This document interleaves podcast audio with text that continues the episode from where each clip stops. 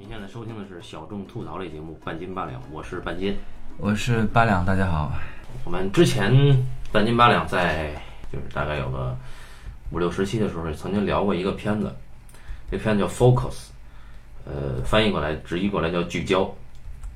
呃，然后有些听友们呢，挺喜欢当时那期节目。那期节目，呃，当时是一个好像是奥斯卡奥斯卡奖的一个热门电影。嗯，最后他拿了奖。嗯，到了今年的十月份，十月份的时候呢，呃，我在北京天桥艺术中心去看了一个话剧，是一个小剧场话剧。这个话剧是由上海话剧中心他们的团队过来演的。当时是那一季里面有那么几支，这是其中一支，我一共看了两个。呃，其中一个叫做《怀疑》，呃，《怀疑》这个剧当时曾经拿过托尼奖，呃，好像也拿过普利策奖啊。应该是两千零五年左右拿的奖。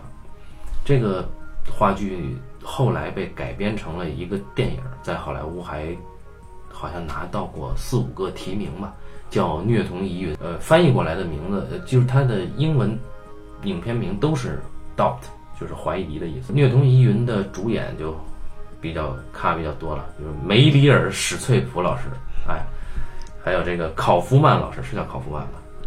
啊，还有这个艾米亚当斯老师啊，呃，然后这个片子呢，很巧的是，他的导演正好是怀疑这个话剧剧本的原作者啊，叫什么什么什么上力啊。他是因为当时他在美国导了这个话剧啊，这个写了这个话剧以后呢，这个话剧在美国拿了托尼奖，呃，在美国国内引起了很大的反响，但是在国际上这个话剧是啊人气并不高，呃，然后这个作者就觉得这个事儿不太甘心，所以呢他自己又想用电影的方式把它传播到更广的全球化的那种思维嘛，就是传播的更广一些。于是就有了虐童疑云，啊，所以我们这次我觉得跟时代无关啊，跟我们今天所处的当下所处的社会的一些热点无关，就是想聊一聊话剧和电影之间怀疑啊，从话剧到电影的两种形态的区别，嗯，呃，但是我觉得我们聊怀疑，可能大家不要想太多啊，嗯，我也觉得是对，并不是因为。呃，就是在过去的一个月当中，啊，就是连续出了好多件事情，大家不明真相，啊，各有各的看法，嗯，啊，然后我们才会聊这个片子。其实并不是这样的，对，都一点关系都没有。对，我们纯粹是我们纯粹是因为从，呃，聊这个故事开始。那么一开始的时候，这个半斤先生说我们聊这个这个 doubt，我是非常的震惊的啊。那个时候我们还没有看这个片子，但是我知道这个片子讲的是什么。嗯，呃，这种片子对于我们来说，是它是有个很大的文化隔阂的。对，呃，于是呢，我就想，那我拖一拖吧，然后拖到昨天晚上，我再看这个片子。看完我就懵了，因为这个片子的故事太简单。嗯，呃，它总共它主要的戏，那么可能就是教堂里边有三场戏，然后在外边还有三场对话戏，没了。那么就这么几场戏，他就把一个故事讲完了。这他妈学校里边还有好多好多好多好多戏啊！啊，对，我知道，他总共来说就是三场戏嘛，啊，对吧？就是，呃，我当时我就想，我说这东西怎么讲？因为它有个巨大的，呃，巨大的一个文化差异在里边。嗯，它不是一个我们能够去，呃，进入式去，去去去了解或者去感受它的片子。后来我也想，哦，原来我们的重心它并不在于它怎样去进入式去感受，而是在于它这个故事它讲的，呃，它本质的东西，它到底想讲的是什么？对，这就是我们刚刚说的，为什么我们讲这个东西啊，跟我们最近发生的故事完全，都真的没有关系，跟我们在真那个最近的生活当中所所遇见的事情真的没有关系的原因，因为它本质上讲，它只是讲了一个。他讲他讲的就是怀疑本身，对吧？嗯，他对于你这个文化，他其实不是很 care。这个尚立先生呢，他之前嗯也是个很有名的剧作家，嗯，大编剧了啊，大编剧。那么，嗯，他自己有一个呃，我们要了解这个，我首先因为看这个片子的人应该不是很多，我们大致可以说这个故事。故事呢，其实就几句话就讲完了，嗯无非就是在呃二十世纪六十年代，嗯一九六四年左右吧，那应该是肯尼迪遇刺的第二年，对吧？嗯啊、在那个年代，呃，那个时候的美国还是比较传统、比较保守的嘛。呃，在那个年代的一所教会学校里边儿，呃，然后呢，呃教会学校嘛，大部分都是白人小孩儿，然后呢，教会学校里面呢就有一个黑人小孩儿来这儿读书。嗯那么，因为他是这个学校所教授的第一个黑人小孩那个学校的领导们啊，他当然就对他有特别的关照，对吧？因为教会学校嘛，毕竟比较敏感。对。呃，然后学校的神父呢，也对这个黑黑人小孩特别的关照，但是呢，呃，学校的那个班主任修女就发现这个年轻的修女这个艾米亚当斯，她就觉得这个神父和这个黑人小孩的关系走的走得太近了，嗯走的不同寻常，好像有一些不为人知的这个这个问题啊。那么这个呃小年轻的修女可能就不太懂事儿，就把这个事情就告诉了这个呃年长的修女，就是我们的梅姨啊梅老师，我们的梅梅我们的梅梅老师修女梅修女，这个依照她敏锐的直觉，意识到这个神父可能啊对这个黑人小孩有啊特殊的这个关系。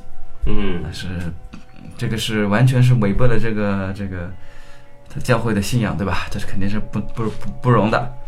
呃，他有这个怀疑，那么呃，我们就我们这儿看到这个年轻的修女呢，有了一点怀疑，告诉了年长的修女。年长的修女呢，把这个怀疑更加的坐实和扩大了。然后年长的修女有了这个怀疑之后呢，她就决定跟这个要把神父赶出这儿。啊，福林神父啊，对，把这位福林神父赶出这儿，然后经过他持之以恒的斗争，然后啊最终用了诸种手段，啊，终于逼得福林神父无路可走，把神父给赶走了，就是这么一个简单的故事。那呃，大家一听就觉得啊，这故事有啥意思啊？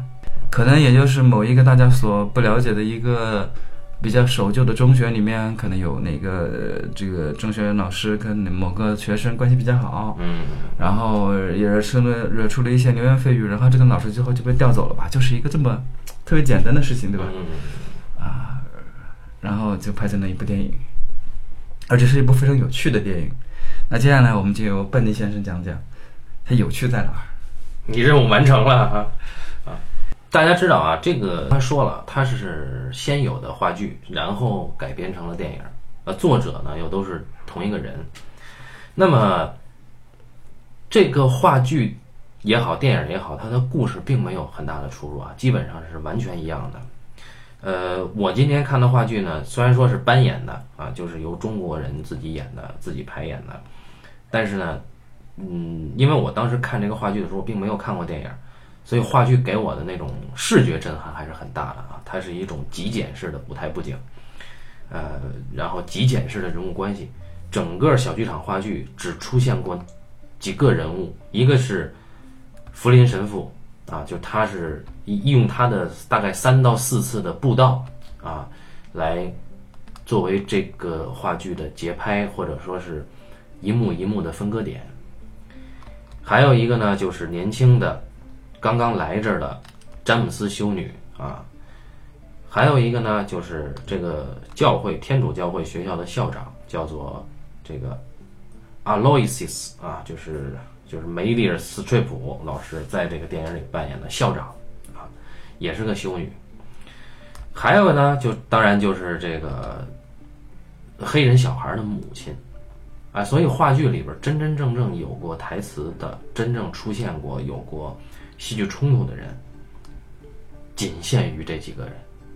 那当然，电影里不可能是这样。电影里你会看到很多的呃群众演员呀、很多的学生、小小孩儿啊，很多的其他的修女、其他的神父，以及这个家长啊，甚至是听布道的社区的这个邻居、居民等等等等。那么，话剧当时呢是它的布景呢，景深处呢是一个发光的十字架，啊，然后走出来一个神父站在这个光柱下面，向大家布道。这神父是一个中年男性，声音低沉有力，呃，口才了得就布道的时候呢，抑扬顿挫，讲出来的故事呢，由浅入深，每一次都有所指。那么这个神父呢，在布道坛下面，他是个什么人呢？他是教会里面，教会学校里面，呃，有的时候教体育课，有的时候可能还负责一些其他的教学，是这样一个人。那么这个神父叫做 Flynn 的这个人，他呢是这个教区的教区长，他是布道的那个教区长，嗯嗯，然后他的职级比这个梅姨的职级高的啊。那么大家也知道，天主教会的职级就是，尤其是这种呃天主教会啊，呃男权的这种成分是非常大的，所以修女都是一个相对于非常低微的地位。呃，但是呢，这个人又很有趣，在这个圣坛的下面，他是另一个人。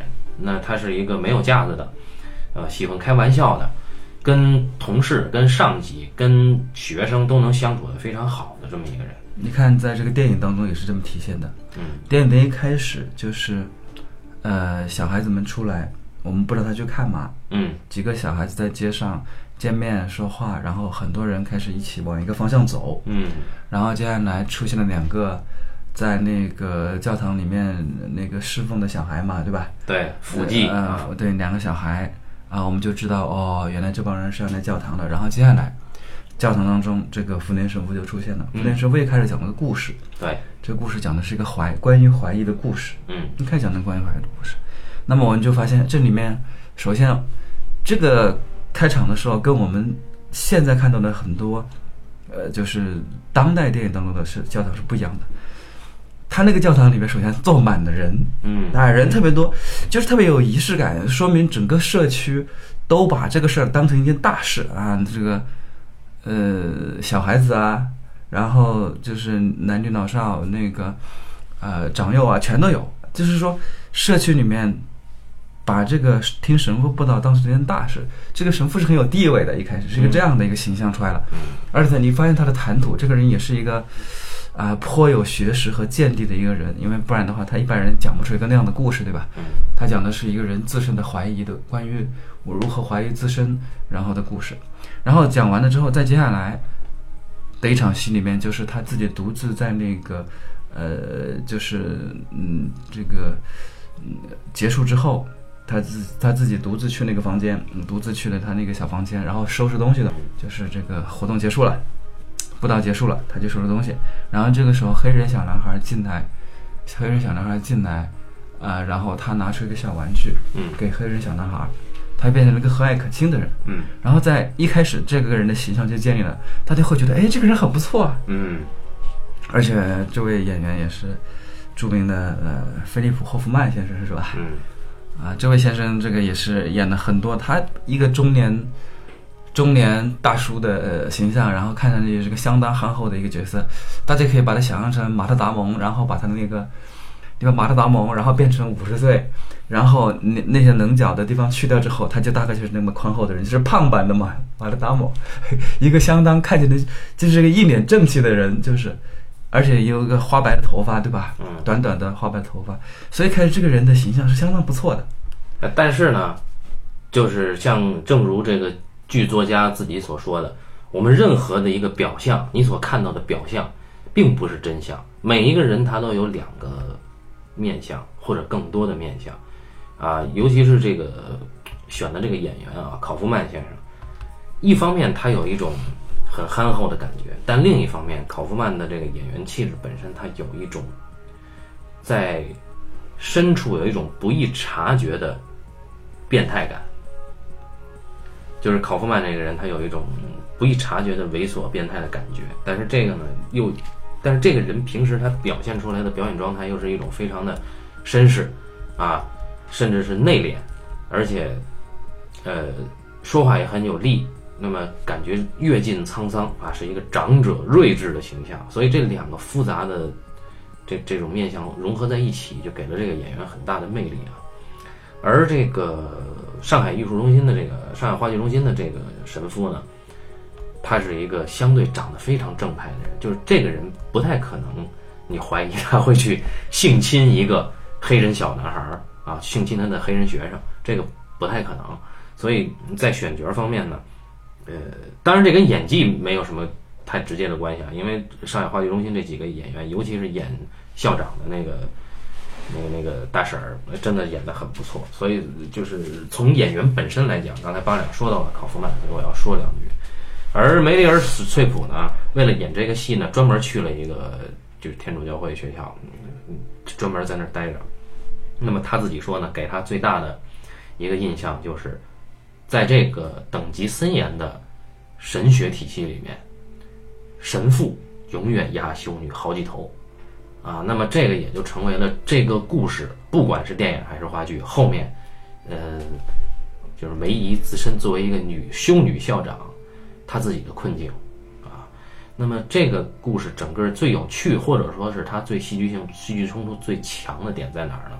在于到底福林神父干还是没干，干了还是没干，这是一个核心，因为这个校长怀疑的是这个。年轻修女怀疑的是这个，也这个黑人小孩他妈，不管怀疑不怀疑，他依然是因为这个被卷进来，而这个黑人小孩未来的命运也依然和这个相关，甚至这个小孩原来是什么样的也和这个事情相关，所以整个的核心就是神父他到底干了还是没干？嗯，观众也很想知道。那么，因为观众最终也没有看明白到底有有没有发生什么事情啊？嗯，我们我觉得这个翻译其实翻译的不是很恰当，就是，呃，它其实也不是什么疑云，因为并没有人去想方设法去追寻，它没有一个呃我们常规所说的一个就是推理的一个推理，或者说一个悬疑片，我要去追寻证据这样的过程木有，对对，看不见。这个片子的作者就是说，呃，他们在排话剧的时候就说，他说，呃。他并不想给出答案来，对吧？他要保持中立，对吧？创作者说我们要保持中立，就是说，呃，在修女对神父的这个指控上，我们要保持中立，并不给明确的给出来说，或者没有一个死证说啊谁是对谁是错的，嗯，或者说真相到底什么样没有。但是呢，这有一个问题，就是呃，你这位扮演福林神父的演员啊，你心里得知道，对吧？因为这这这决定了你到时候你的表演状态，对。啊，所以在那个呃开始那个他们在那个话剧排演之前，这个话剧的导演和我们这个编剧，还有这个男演员，嗯，呃演福林神父的演员，他们就凑在一起，先说清楚了，说哎呀这个。这个真相到底是什么？然后你到底做了什么？你做到什么程度了？反正他们就互相之间，他们就沟通好了。哎，你跟那个黑人小孩唐纳米勒啊，对，到底之间有什么默契？对对对，就一定全说完的，就是实实在在发生什么，他们跟这个福林神父的那个男演员说清楚了。嗯，然后等到排演的时候，他们这个女演员说：“反正我们不会告诉你的，嗯，你们就永远都不要知道了。”所以这个话剧是排演到最终。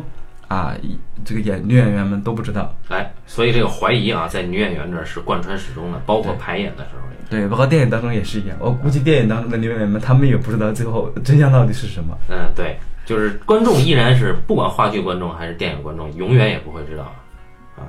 当然，这个呃，因为出版过一本这个英文的剧本，这个剧本的序里面，呃，剧作家自己其实已经暗示了。啊，那神父显然跟这个唐纳米勒这黑人小孩之间一定有什么，当然这有什么就成了这个剧和电影故事的留白啊。这个这个留白恰恰扣住了这个 doubt 这个怀疑。那么在影片开场，神父布道的时候，他讲了一个故事，他讲的是水手溺水遭遇海难的故事啊。那这个遭遇海难的时候呢，他强调了两个点，一个是孤独，一个是怀疑。那就是当这个水手。遭遇海难溺水以后，只剩他一个人。那他如何坚定自己的信念？当他在海上漂了好几十天的时候，他孤身一个人，身处在这样一个孤立无援的状态之下，他会对这个信念产生怀疑。这个时候，神父他说了一句话，我下载的这个版本翻译的非常烂，所以在这儿只能这个读一下英文哈。他说：“Doubt can be a bond as powerful and sustaining as certainty。” When you are lost, you are not alone。那其实简单的直译一下，就指的是怀疑使我们彼此紧密相连，就像坚信一样强大而持久。当你迷惑时，你并不孤独，那么这是全篇电影的开场，也是话剧的开场，以这个呃福林神父啊一个高高在上的教区长的布道开始。那么这个也就是整个影片的大幕拉开，定了一个基调啊，就是你怀疑，你孤独、孤身奋战，你一个人，没有人站在你这一边的时候，你还会不会怀疑？你还敢不敢怀疑？你通过怀疑会跟世界建立怎样的一种关系？那么这个是这个影片也好，和这个剧本也好，它真正值钱的地方啊。当然，正如我们这个，呃，很多。现实世界发生了很多事儿一样啊，就是能不能怀疑？我们有没有怀疑的权利？有没有怀疑的勇气？啊，真相是什么？以及真相跟之前的怀疑本身构成一个什么样的关系？当然，我没有指我们所处的社会啊，我们的社会不存在这种情况。嗯，哎，我们社会都是有真相的。对对对对对，而且是唯一真相啊！就像柯南说的，真相永远只有一个。那么，现在说回到这个故事，那这个故事里面呢？不管是话剧还是电影，它手段不同了，但是它都强调了一个，就是这个年轻的修女 Sister James，她来了以后呢，她热衷于教一门课，这门课叫做历史。那么她来这在这个电影里，她教的第一门课，她讲讲什么呢？讲总统。哎，就是她说了几个美国历史上最伟大的总统。而这个故事尽管写于二十一世纪初嘛，但是呢。作者把故事的背景放在了一九六四年，也就是肯尼迪总统遇刺，整个美国信念，呃，处在一个转型期吧。它不是崩塌，但它是一个转型。那个时候，对于很多人来说，呃，六十年代前中期正好有这个社会民权运动，也有黑人运动，而在那之前是一个这么优秀的总统，在大庭广众、众目睽睽之下被人崩了。那这个对于美国的民众来说，这种本来的坚信，这种对事物表面的信信任以及确信，遭到了严重的挑战。而当人们遭遇到这个挑战的时候，恰恰就是人们会产生怀疑的时候。那么剧作者他曾经阐述过一段话，呃，他说。我从未忘记那个年代的教训啊，因为这个剧作者他是生长在那个年代，他是在那个年代上的教会学校，所以这个他是有有这个呃设身处地的经历，呃，他不是这种一模一样的经历，但他是见过的。他说：“我从未忘记那个年代的教训，也从未汲取足够的教训。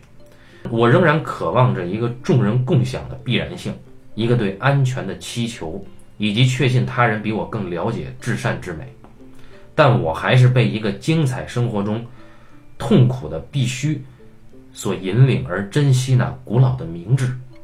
冒号怀疑，这是一个艰难的时事，信仰已经开始坠落，伪善则取而代之。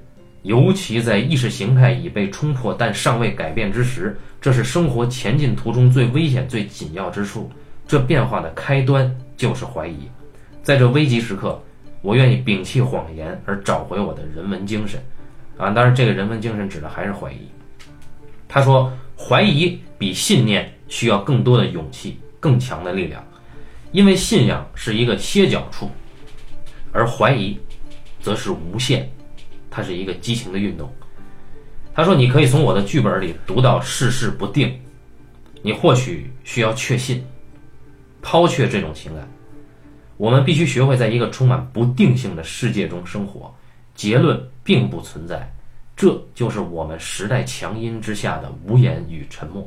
那么这段话是这个剧作家自己写在他的英文版剧本的序言里面的。呃，当然读完这段话，大家一定觉得他跟我们今天生活中完全没有任何关系啊！这是一个遥远的时代，遥远的国度啊！但是呢，他说的这些话，其实恰恰。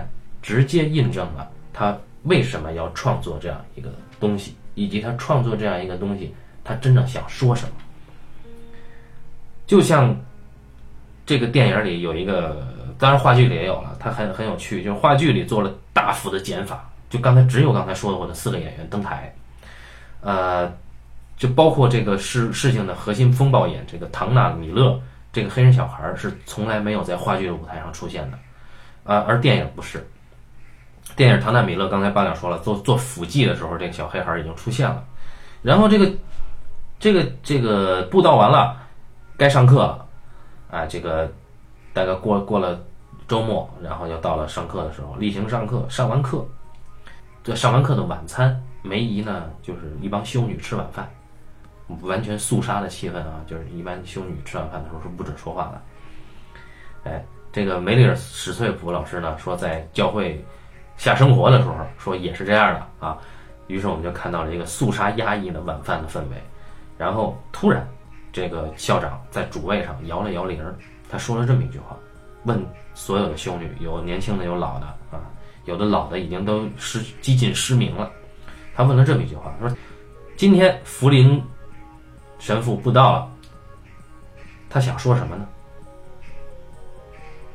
哎，这一句话其实已经叩问了，并且引发了接下来所有的故事。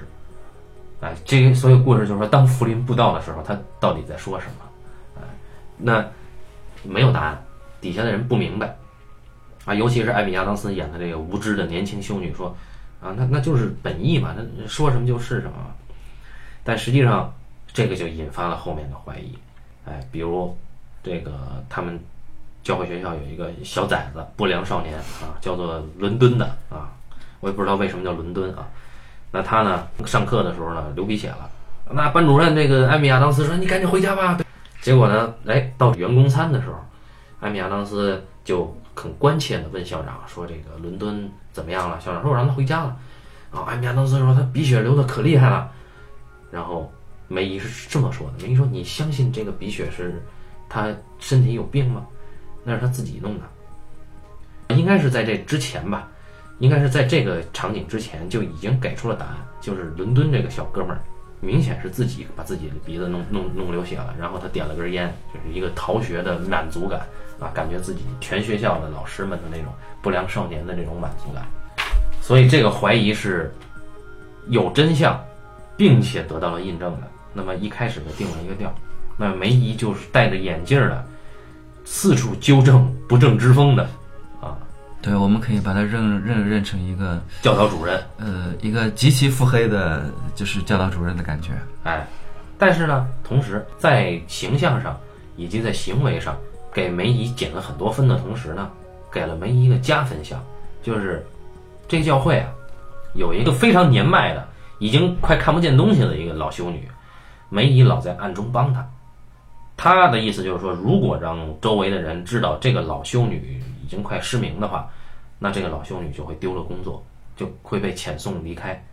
所以他甚至跟那个艾米亚当斯说：“你平常走路的时候，你要无意识的显现出无意识的去扶一下这个，好像叫维罗妮卡吧，这个这个老太太啊。”所以这里边就有很多的细节，然后通过这些细节。我们会又建立了一个新的印新的形象，就是我们慢慢又建立这个梅姨的形象，对吧？对，又觉得这个教导主任也不错啊。第一，他目光如炬，什么都知道，对吧？就觉得这个人很英明。第二呢，他又是一个，他又在严格之余呢，他还是一个，就是也不坏，一个挺善良的人。那这样的话，大家觉得，哎，这人也不错。嗯，好，当他把这两个也都不错的人建立好了之后，就让这两个都不错的人开始互砍。哎，对，对，所以戏剧性呢就来了。那么。呃，梅姨呢，她是一个这里边有个背景啊，就是据说在一九六零年代前后，呃，天主教会在进行改革，尤其是六十年代中期，天主教会好像在做一个平民化的这么一个改革，或者说亲民化的改革，就是不要那么神秘，要更和蔼可亲，呃，不要这个在仪式上和这个服装上以及这个举止上，让刻意让。这个教民们觉得与神父修女，呃，离得太远，隔绝的太强。在这方面做得好的，那肯定是福林神父。福林神父，哎，福林神父就是处处都体现出了，哎呀，这些规矩应该改一改啊，我们不要太教条。对，显得他比较现代，比较 open。哎，而这个相反的，就是我们的梅姨。梅姨呢，这校长呢，他处处用规矩在衡量，比如说。有学生用圆珠笔，梅姨就非常的愤怒啊。比如说有学生有这个女孩在头发上别了发夹，梅姨就非常的愤怒。这个女孩都不受妇道啊，一定要保持让她保持童真啊，等等等等。但是呢，梅姨呢也有她的实用主义的一面，比如说在这个教会学校里边上课的时候，老师一写板书的时候啊，底下的孩子都在那捣蛋，这是肯定的。梅姨她有办法，她跟这个艾米亚当斯传授了她的经验，她说你把教皇的这个相框挂在黑板上了。这艾米亚当斯说这教皇已经不是这一任了，这教皇是错的。然后梅姨说没关系，我不管是哪任教皇，你把它挂上。你就能够通过这个相框的反光，在你写板书的时候，清楚的看到教室后边到底他妈的是哪个王八蛋在那儿啊捣蛋。那么学生们就会觉得你背后长了眼睛，就会怕你。哎，而接下来就到了舞蹈课的时间，在舞蹈课上，艾米亚当斯无意中看到了他们一个学生的一个储物柜被人打开了，放进了一件汗衫啊，然后他一看谁干的呢？是。福林神父啊，福林神父冲他一笑走了。艾米当亚当斯打开了那个储物柜，一看，哎，这衬衫是唐纳米勒那黑人小孩的啊，这储物柜是他的。艾米亚当斯就产生了深深的怀疑。哎，本来呢，他只是以为神父就是关注保护一下黑人小孩，因为刚才八亮已经介绍了背景。哎，但是这次不一样了。对啊，因为你很难想象一个小男孩他的就是贴身穿的那个汗衫为什么会。呃，被一个神父给拿回来。哎，接下来他就回到了那个，因为他知道前一天就是，呃，之前那个他不是接到过电话嘛，对不对？他上课都接到个电话，就是福林神父打来的。福林神父在打电话来说，让那个呃米勒去一趟，让黑人小孩去一趟。嗯，啊，当时他还不觉得有什么，因为你神父叫个小孩，可能要教导几句什么样，这很正常，也不觉得奇怪。然后现在呢，神父居然把小孩的衣服给拿回来了。他就觉得哎，好像哪儿不对，哎，于是他就跟校长梅姨说了。他这个时候他还先去的教室，因为那天放学，嗯，放学的时候他去问一问那个小孩儿，问了一下那个黑人小孩有什么事情没有。我们注意到，这个这个这位导演老兄啊，他自己好像也总共没拍过几个片子吧。他因为他是自自自己当编剧，自己当导演嘛，他有很多这个拍法很有意思。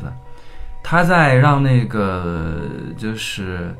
艾米亚当斯去问那个小男孩，艾米亚当斯去问那个黑人小男孩，就是就是，就是旁敲侧击嘛，想要知道小男孩之间发生什么，有没有什么不舒服。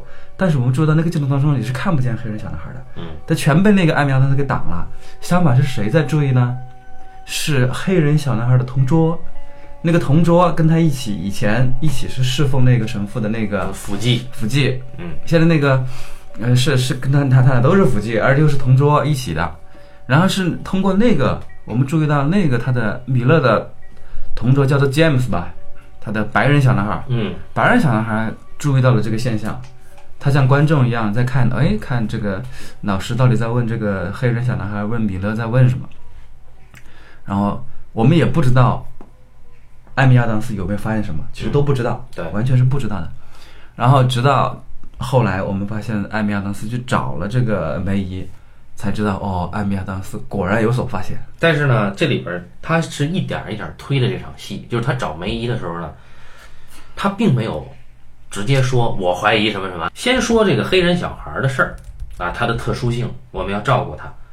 紧接着，他刚刚透了一点儿，他说他觉得神父跟黑人小男孩之间，刚说到这儿，梅姨马上又有了一个反应：“It's happened。”啊，就是感你感觉梅姨像一个一直盯着猎物的鹰一样，那猎物刚一伸腿儿，梅姨就说：“我操，这这事儿发生了，这事儿他妈发生了。”结果这个艾米亚当斯说：“我什么都没说呀。”梅姨说：“不，这这事儿一定就是就是这么回事儿啊。”然后梅姨紧接着就是说：“啊，怎么怎么样，怎么怎么样。”然后这个艾米亚当斯在这种情势之下，才慢慢慢慢说说这个这个黑人小男孩单独去了福林的住处，回来以后。状态不对，一直趴着，我还从他身上闻到了酒气，哎，醉醺醺的感觉。梅姨说：“我妈的，一定这事儿，这是绝对不能容忍。”但是梅姨这个时候呢，她点出了一个这个可悲的现实。她说：“这里边啊，男人掌管一切，我们只能靠自己了。”哎，但是这个时候呢，这个电影有点直。他这时候呢，他俩人谈话的时候啊，他们那可能是有一个学校的一个员工啊。要抓耗子，抱了只猫来，然后抓了这个耗子，还嗅了一下。梅姨说：“哦，原来是这样，这当然是值了点儿啊，就大家就知道接下来一定和猫鼠游戏有关了。嗯，这里边有一个很有趣的现象，就这个年迈的老修女啊，呃，被这个有一天刮大风，树上掉下来一树干儿，给这个砸的流鼻血，然后梅姨呢，注意这个时候梅姨的反应很有趣，她不跟任何人说，包括这个，她把福林要叫过来问话的时候，福林特意跟梅姨提说，哎，说维罗妮卡修女。这个是不是走路的时候看不清楚，鼻子这个流血了？说明这个事儿别人已经注意到了，但是梅姨非常的防备心非常大。他说啊，他说就是一个意外吧，啊，他特别的怕别人察觉到维罗妮卡修女年迈，所以他这个时候这种过度的保护，体现出了他并不信任其他人。啊，当然。他是对于艾米亚当斯来讲，他是信任的，但是他对于男性是有极度的提防的。这个在话剧里也是，就是他跟神父聊天的时候，必须得有第三个人在场，啊，不共处一室，等等等等。所以接下来就是我说的这个片子，其实就那么几场戏当中的一场戏了。哎，校长室，就是校长室，他还有那个。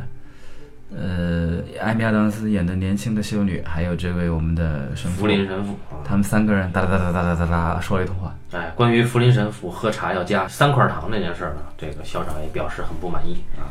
对，这个校长呢还是很机智的，整个这个戏这场戏还是写的非常的有意思啊。呃，一开始呢是，这是校长的办公室嘛，对吧？这个修女想我是东家嘛，我请你来嘛。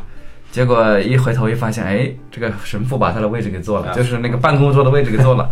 他只能跟年轻这个我们的梅姨只能跟年轻的修女坐在一块儿，坐在了客位上，坐在客位上。然后接下来要泡喝的呢，还得他给那个神父端茶倒水，嗯，还得加糖，还得加糖啊，变成他伺候人家神父了，这让他很不满意，觉得自己的个地位受到挑战。当然他本身的地位就弱一些，然后还不聊，不先聊这个。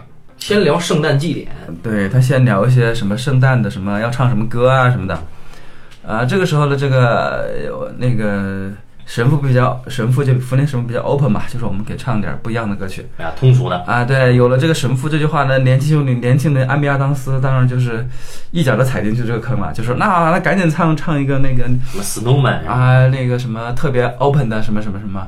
然后我们这个梅姨这位嗯这个校长他又不能直接削福林神父，对，他就马上去削那个年轻兄弟，说这个不行，怎么怎么样？他说这个歌是他妈异教徒的啊，里边渲染了这种各种妖魔鬼怪、牛鬼蛇神啊。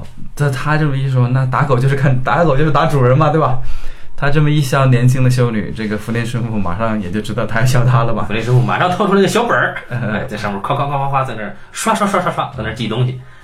然后呢，把这个先把这个说完了之后呢，梅姨修女才慢悠悠的，哎呀，不慌不忙的把话引到这个这个黑人小孩身上去，就是反正也是绕了一大弯吧。哎，然后这个时候福田学莫明白了，哇，感谢你找我来就是说这个对吧？啊，我我觉得很不舒服。对啊，你没有权利把我叫来跟我质问我这种事儿的。啊，首先，且不论你有没有权利怀疑你的这种。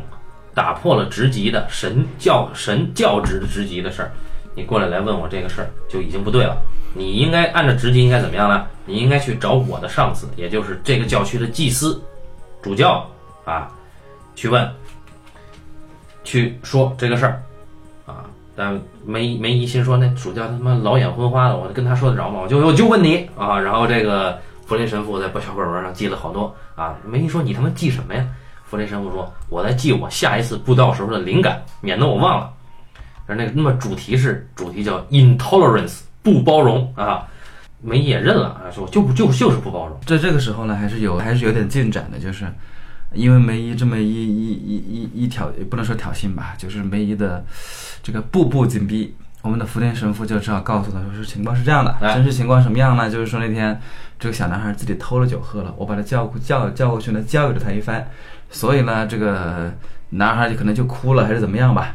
所以这个男孩喝了酒，就是因为他自己偷了酒。男孩去了那儿，就是因为被他教训了男孩。后来有些一点点的反常或者不高兴，啊，就是因为这个，呃，被他的教训，对吧？你一切听起来都合情合理，对吧？对。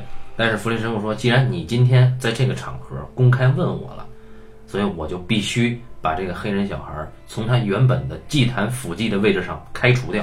对，哎，那么这就意味着这个黑人小孩儿本来已经有了，就怎么说呢，是受照顾的啊，而且是对于他个人成长自信是有好处的这么一件事儿，从这个有利地位上，就可能一下跌落到不归路上。哎，这个时候所有观众全站在神父这边儿。对，然后接下来呢，就是我们说的三场布道当中的第二场。我们这个时候观众肯定都是站在神父这一边，对，因为这个这个有有这么一个对话，就神父走了以后啊，大家觉得这个修女非常的不近人情。还还剩下梅姨和修女，修女就问梅姨说：“这个你是不是就是不喜欢神父，你才这样？”梅姨说：“你相信他，是不是你相信他说的会让你觉得这个事儿就变得容易了？”然后修女说：“你根本就是针对他啊！你不喜欢他吃三块糖，你不喜欢他用圆珠笔啊。”然后，哎，接下来有意思了，就是布道。我们本来已经站在神父那儿了，然后神父这个时候还非常拉风的讲了一个故事，痛打落水狗啊！对，把这个修女又羞辱了一番。他讲了一个羽毛枕的故事，他讲了一个羽毛和流言的关系，gossip 啊，把这个事儿一讲，其实大家看出来，整个教区神父是有绝对话语权的，啊，就我想用这事儿攻击你，你就没戏，别给我来这套大字报，因为人家有话语权嘛。哎，但这个故事本身也挺有意思的，这讲的就是一个妇女有一天什么，呃，这一个妇女在跟另外的妇女议论，议论一个男人，啊，说这个男人可能行为不端，然后这妇女就找这个议论完了呀，后悔啊，她找这个教区的神父忏悔。神父说啊，说你啊回家，然后他得先爬到屋顶上，对，在在在楼顶上把你们家那羽毛枕啊，用刀子狠狠的戳开，剖开，啊，把它狠狠的剖开。然后这女的照做了，特别着急的跑回来说：“神父，说这个我剖开了，说这个羽毛满天都飞啊。”神父说：“好，你现在回去把所有的羽毛收回来。”这女的说：“不可能啊！”神父说：“对，是 feathers everywhere。那那 feather 是什么呢？就是 gossip。所以这个事儿就是直指梅姨啊，在布道的时候，梅姨和其他教区的民众都在底下了，就听着吧啊。对，呃，话语权啊，信仰体系里面的话语权是非常重要的。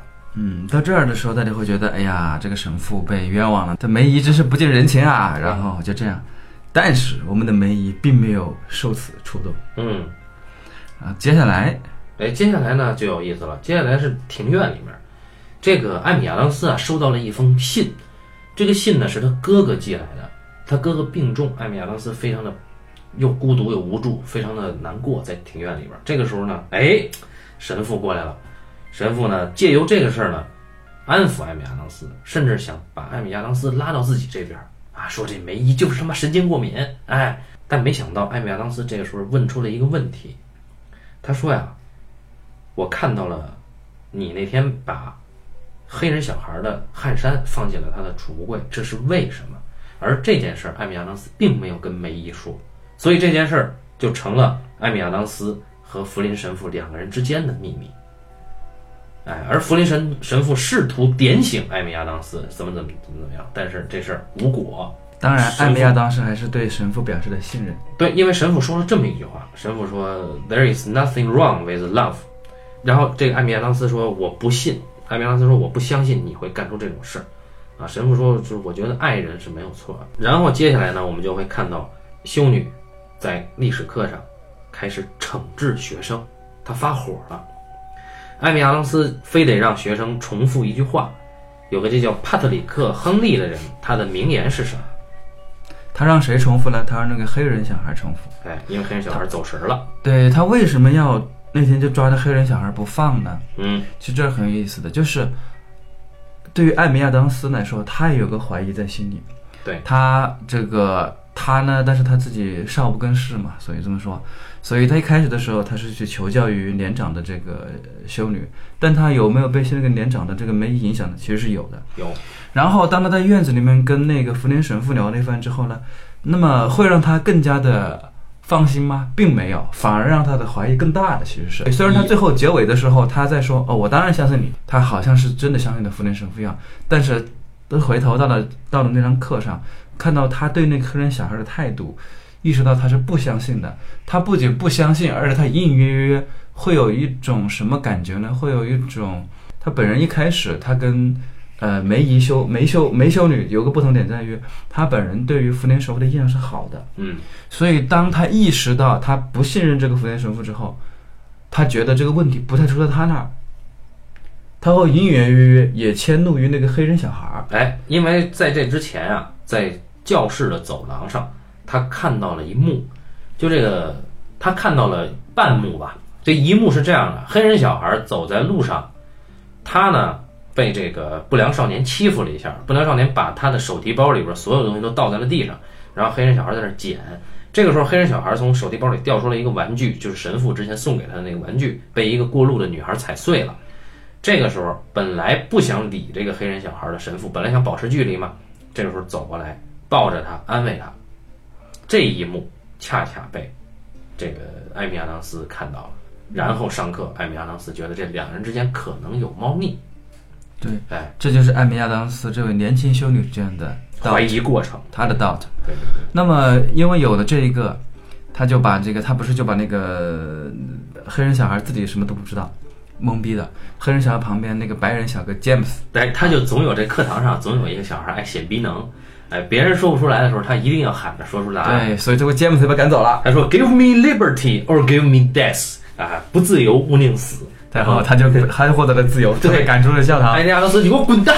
啊，你去找教导主任去。对然后他就找梅姨，结果他在找梅姨的路上呢，碰到了这个这个小男孩詹姆森，路路上碰到了福林神父，在那个梅姨门口。结果他们把梅姨推开，发现哎，梅姨出事儿了，出事儿了。梅姨找来了米勒他妈，就是黑人小孩的黑人妈啊。黑人小孩的妈。然后那个福林神父也看到了这个他们俩的见面，福林神父呃当然就是脸上就很挂不住嘛。我们的校长啊，他也看到这个神父看到了，他觉得这儿此地不是说话之处，于是叫上这个米勒的妈，黑人小孩的妈妈，说：“哎，我们宁愿出去边说边聊。那顺便是你这要赶着上班嘛，我们就出去。然后他带着这个呃他妈出去，这里面就有这一段戏呢，就是这几场戏当中的，我觉得是第二场中场戏。而且还换了场景。对对对，很不容易啊。哦，这个是这个终终于换了个场景，虽然这个场景一看还跟之前一样啊对，就是没什么区别。那这个我们就看到这个黑人小孩儿，呃的妈呢是也是个很有意思的人。我觉得，因为戏剧和电影上是应该是没有什么区别嘛，所以我觉得你也是从戏剧舞台上你看到那个讲讲，也许会更有意思。戏剧舞台是这样的，就是戏剧舞台呢，特意找了一个很有风韵的上海的中年女人过来来演这个黑人小孩的母亲。当然那时候有一种很，我个人有一种很很奇怪的这种不相信感啊，就是哎，难道这孩子是混血吗？因为我一下就信了这妈了。她这个妈一上台以后，她有一种很迷人的节奏和风韵，就是他觉得这个事儿啊，好，不管你找我来，肯定是我们家孩子又犯事儿了。但是呢，你又觉得这个女人啊，她有自己的秘密，你同时又觉得这个秘密会让这个女人的魅力倍增，同时你又会觉得这个女人在跟梅姨的对话里边，这个女人是掌控是有掌控性的。这个女人她这么说，她说不管我们家孩子犯了什么事儿，请你一定要让他撑到六月份，等他一毕业，他就可以上高中了。因为在这个天主教会学校是一个比较好的学校，他因为这段经历就有可能上一个好高中，将来也就有可能上一个好大学，要不然还是他爸老天天揍他。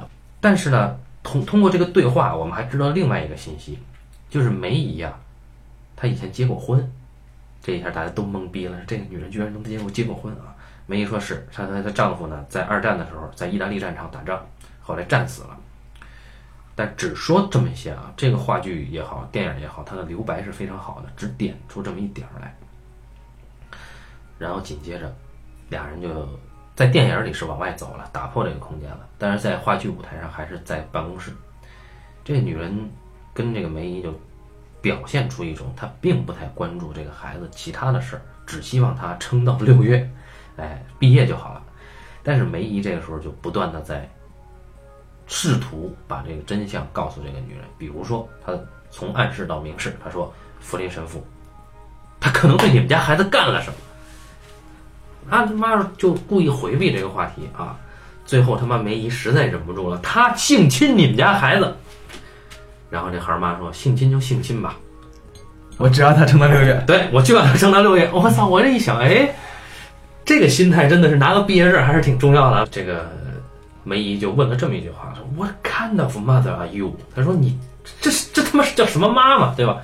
然后这个时候，这个妈体现出了另外一种，就是她说出了另外一句更他妈让人懵逼的话，就是这个当时在剧场也好，在看这个电影也好，我我我都是同样受了。震撼！他妈说，呃，这孩子天性，如果这孩子天性就是这样的话，这事儿就没那么重要了。那梅姨就一下就懵逼了。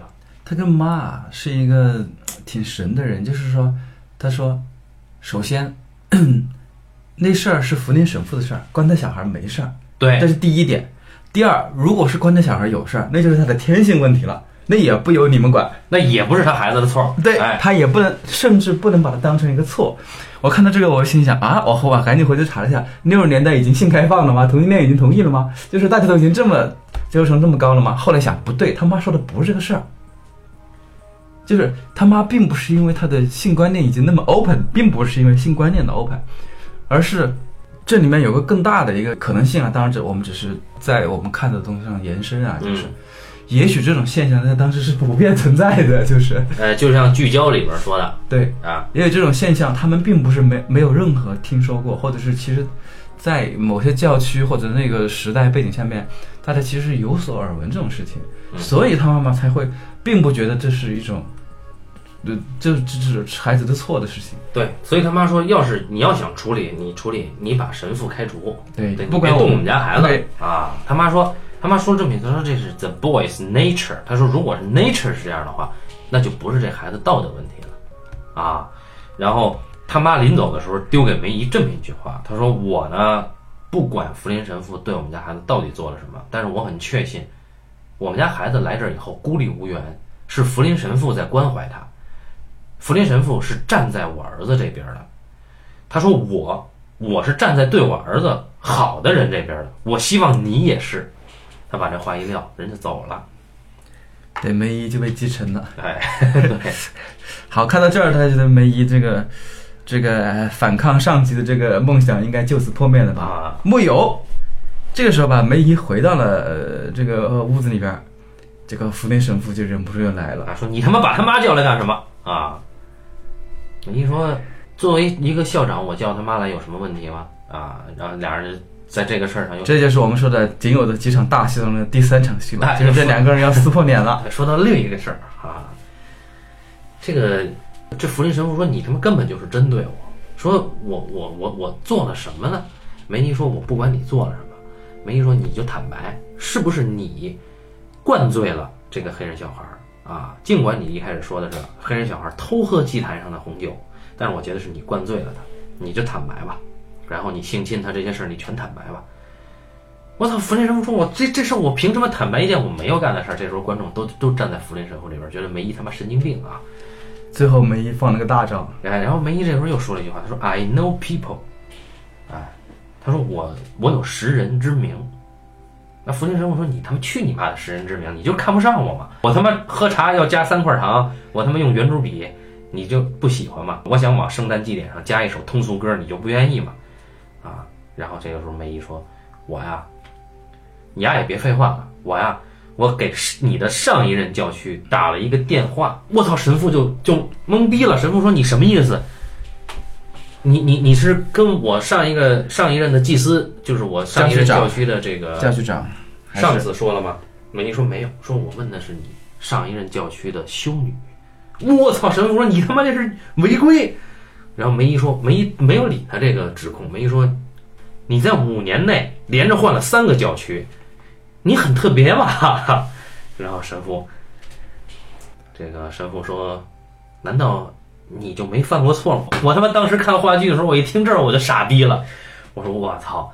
我一开始我被骗了。”他一说这话我就完了。然后梅姨说犯过，神父说不可饶恕的错误。梅姨说是的，但是我已经忏悔过了。神父说咱俩一样啊，说我我我也忏忏悔过了过了。梅姨说我不一样，啊，梅姨说对于你这种人，你狗改不了吃屎啊。然后神父就更更怂了，神父说说你非要把事情搞成这样是吧？神父说，呃，有些事儿啊，超出了你的理解范畴。对，这个我也不知道什么事儿啊，这个事儿留白了。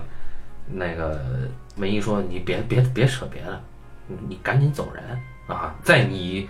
在你辞职被批复之前，你就休假就完了，别让我再看见你。还有，把你的指甲剪了啊！然后家呢，就是最后一场布道了。但最后一场布道了，一开始就是神父说我要走了，哎，他直接说我要跟大家道别，哎，然后他就握手去了。对，他就走下了那个礼台，然后讲走下了讲台，然后下来跟大家握手，人民群众亲切握手，跟群众。但你就会发现啊，神父依然很受大家的尊重，哎，还很光鲜啊，特别光鲜。然后这个大那个这个这个里边也是座无虚席，还是很多人。啊，还给了黑人小孩悲伤的特写。对，就是神父就是一开始是光鲜的来，光鲜的走，然后你以为这就结束了吗？No，最有意思的还是最后那场戏，又是回到了庭院。这戏真他妈便宜。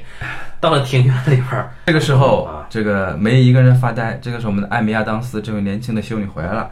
她看着她哥哥回来，然后她回来的，通过他们俩对话，我们知道这个福林神父已经走了。福林神父已经走了。按道理来说，这个，呃，梅姨应该很高兴，对吧？我成功了，你如愿以偿了，你把福林神父赶跑了，对你成功了，你应该开心才对啊。呃，然后，而而且那个。呃，艾米亚当时说：“我还向你学习，对吧？我得向你学习，我要成为一个像你这样信仰坚定的人，啊，我要像你这样，这个对自己充满自信。”梅姨说了这么一句话：“说福林神父虽然走了，但是呢，福林。”他是去另一个教区当祭司去了，他升职了，哎，升职了，妈的！艾米拉斯说：“这这这是为什么呢？”他说：“他他说你没有跟主教去去去汇报吗？主教就是神父在这一任教区的上司了。”对，然后那个修女就说：“我跟主教汇报了，结果主教主教不信我的，还给他升职了。”对，还给福林神父升了个职位。然后这两个女两个修女都懵逼了啊！然后这个时候修女说了一句更惊天的话。这艾米亚当斯说说，他那意思就无论如何你求证了这一点嘛，嗯啊，梅姨说没有啊，那艾米亚当斯什么意思？你你不是给过去教区的修女打了电话？没说我没打，他说我撒谎了。然后我操，这个艾米亚当斯怒了，说你你你你这是撒谎啊！这个怎么怎么能啊？我们信仰里边这是一个大忌啊！梅姨是说梅姨说他他就是我认为的那样，尽管我撒了谎，啊。我也没有求证，但是他就是这种人。然后这个艾米拉斯就崩了。这个时候梅姨突然一下，大家以为哎梅姨一下就是因为梅姨一直都很坚定，对吧？这就很超强啊，非常信仰坚定。梅姨的演技真的是他妈顶级啊！梅姨啪一下就崩了，说我也怀疑过呀，这件事儿我也拿不准呀。然后这梅姨就在那儿泣不成声。这个时候艾米亚当斯这个詹姆斯修女过去。呃，轻轻地抱住了梅姨，啊，然后镜头拉远，这个故事就结束了。而，影片结束以后呢，出现了这么一行字幕，他说：“仅以此片献给某个修女啊，这名字就好像叫玛格丽特什么。”他好像紧接着还说：“说这个修女的原型就是影片里的詹姆斯修女，就是呃剧作家的上学的时候他的那个修女班主任啊，米亚当斯演的那个角色。”对啊，这个影片就到这儿就结束了啊。这个是很有意思的，就是到最后梅姨说我也怀疑，我也有个怀疑的时候，他这儿就有几个问题了。梅姨这个时候的不相信，我们可以，你可以从几个角度去想，对吧？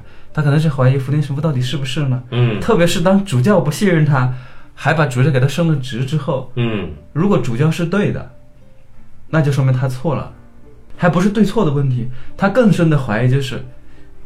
如果主将是不是跟福尼神父是一伙儿的？这就是聚焦里头说的，那就是一片人啊！啊，这就干这事儿的就不是我们的福尼神父一个人，就是一片人。那他自己都不敢不敢去怀疑，或者是说，嗯，他这怀疑从何而来？是怀疑让他和这这这这就是最终那个这个作者说的，怀疑让他们走在了一起。哎，最终正是因为梅姨她自己也是怀疑的。他也拿不准，所以他才能够跟艾米亚当时这个年轻的修女一样。对，所以这就是 doubt can be a bond。我们就看那个豆瓣上有网友整理出来的，就说这个导演啊，也就是剧作家，他当时这个拍这个片子之前啊，他专门找他一九六零年代上学的那个班主任，就是玛格丽特修女，他聘请他作为这个电影的顾问。啊，在这个话剧演出以后，他重新跟这个修女取得联系，并且聘请他作为电影的顾问。然后本来呢，这个这修女提供了很多细节了。那么这个影片的结尾呢，本来这个导演改了，导演的意思就是说，结局是梅姨打开办公室窗户，这个时候她看到了那个黑人小孩，这是结尾。但是玛格丽特修女认为这个结尾不如原来话剧的结尾有力，所以就保留了原来话剧的结尾，也就是我们刚才讲的这个结尾。《纽约时报》有一名专栏作家说：“说身处怀疑啊，并不舒服，但是怀疑往往是踏向更高层次的第一步。”哎，这个当然，这个跟我们现今的我们当代社会没没什么关系啊。导演说，他决定写一个作品来告诉人们：你永远都难以对任何事情确定无疑。当然，这跟我们现在也没有什么关系啊。那么这个时候，我们在到结尾，就是尤其是梅姨说说这个福林神父升职这件事儿啊，这个包括主教不相信这件事儿。呃，哎，我我记得我记得我看的话剧并没有说，呃，福林神父最后是升职了，只说他调调任了，没有说他升职。我记得是这样啊。但是呢，这个在电影里要好得多。那么这个升职真的就像八两刚才说的。就是男性男权神父在这个教会里的地位远比女性要强大的多，所以即便有这种事儿啊，我们且不管福林神父和这个米勒两个人是你情我愿还是性侵，且不管这个，不管真相是什么，那么结尾是福林神父反而得到了升级，而他的主教上级不承认不相信这件事儿，所以我觉得。我们听友们听完了这期节目，可以去听聚焦。我们的朋友们听完这期节目之后，我觉得大家往往还是很能够明白，就是呃生活当中很多事情啊，这个其实还是很有意思的。对我们跟六十，我们跟人家六十年代比，还是好好很多了，对吧？啊，那那是没法比，没法比。而且我们有真相，对，唯一真相，真相永远只有一个。对，呃，我个人呢还是非常推崇这个剧本本身的啊。这个剧本确实写得好，就是，呃，留白的地方够多，呃，但是呢，又不会觉得你让你觉得难受。有些留白吧，留多了吧，大家就属于看不懂、懵逼了。嗯。但这个没有啊，他这个就是他又让你看懂了，又让你知道他留的东西，然后再有就是他确实没有什么多余的东西。对，而且他气氛太太厉害了，就是梅姨那种反应啊，那修女刚说一，他马上就猜出三来了，他说这事 happened 了啊，这事已经发生了。这几个演员也好啊，这个影片啊，这个影片的摄影啊。我注意的是罗杰·狄金斯老师啊，对啊，所以大家还是有必要，我觉得有必要去。这就是为什么这部影片虽然其实也没有几个场景，但是花了两千万刀的原因啊，也依然高级啊，依然高级。你像啊，演员啊，然后工作人员啊，他当然了，其实总的来说还是还算没怎么花钱吧，但是依然是拍的很好。嗯，除了有一些倾斜的镜头比较刻意，有点点傻，对对，但是大部分时候都用的还不错。有点愣啊，对他偶尔冒出那几个倾斜镜头稍微有点少。啊，呃，然后这个演员不错，这种这种话剧或者是舞台剧改的片子，演员太重要了。嗯，你想按道理来说，他这个节奏这么慢，对吧？也没有几件事情，呃，你这么小的信息量，你要把这个故事讲完，讲的这么清楚，很难的，还有留白那么多东西。但是他因为演员的反应足够好，然后这个节奏掌握的也好，所以他一点都不得，一本一点都不缺那种层次感，就是整个故事的时候。的那种层次感，它就问题每一个，就是可能戏，相当于舞台上或者戏写到的层次感，演员都能表现出来，大家就不会觉得它很硬，或者是很很笨拙，或者是很慢的，都不会了，因为你在一段很短的情节或者是很少的情节里面看到了足够多的层次，这个挺厉害的，挺佩服。对，无论是话剧还是电影，话剧有机会的话，相信还是会演啊，大家还是应该去看一看。当然，这个片子和话剧跟我们现实生活中没有任何关系啊，我们还是。呃，有必要去看一看这个作品啊！呃，感谢大家收听这一期的半斤八两，咱们下期再见，拜拜。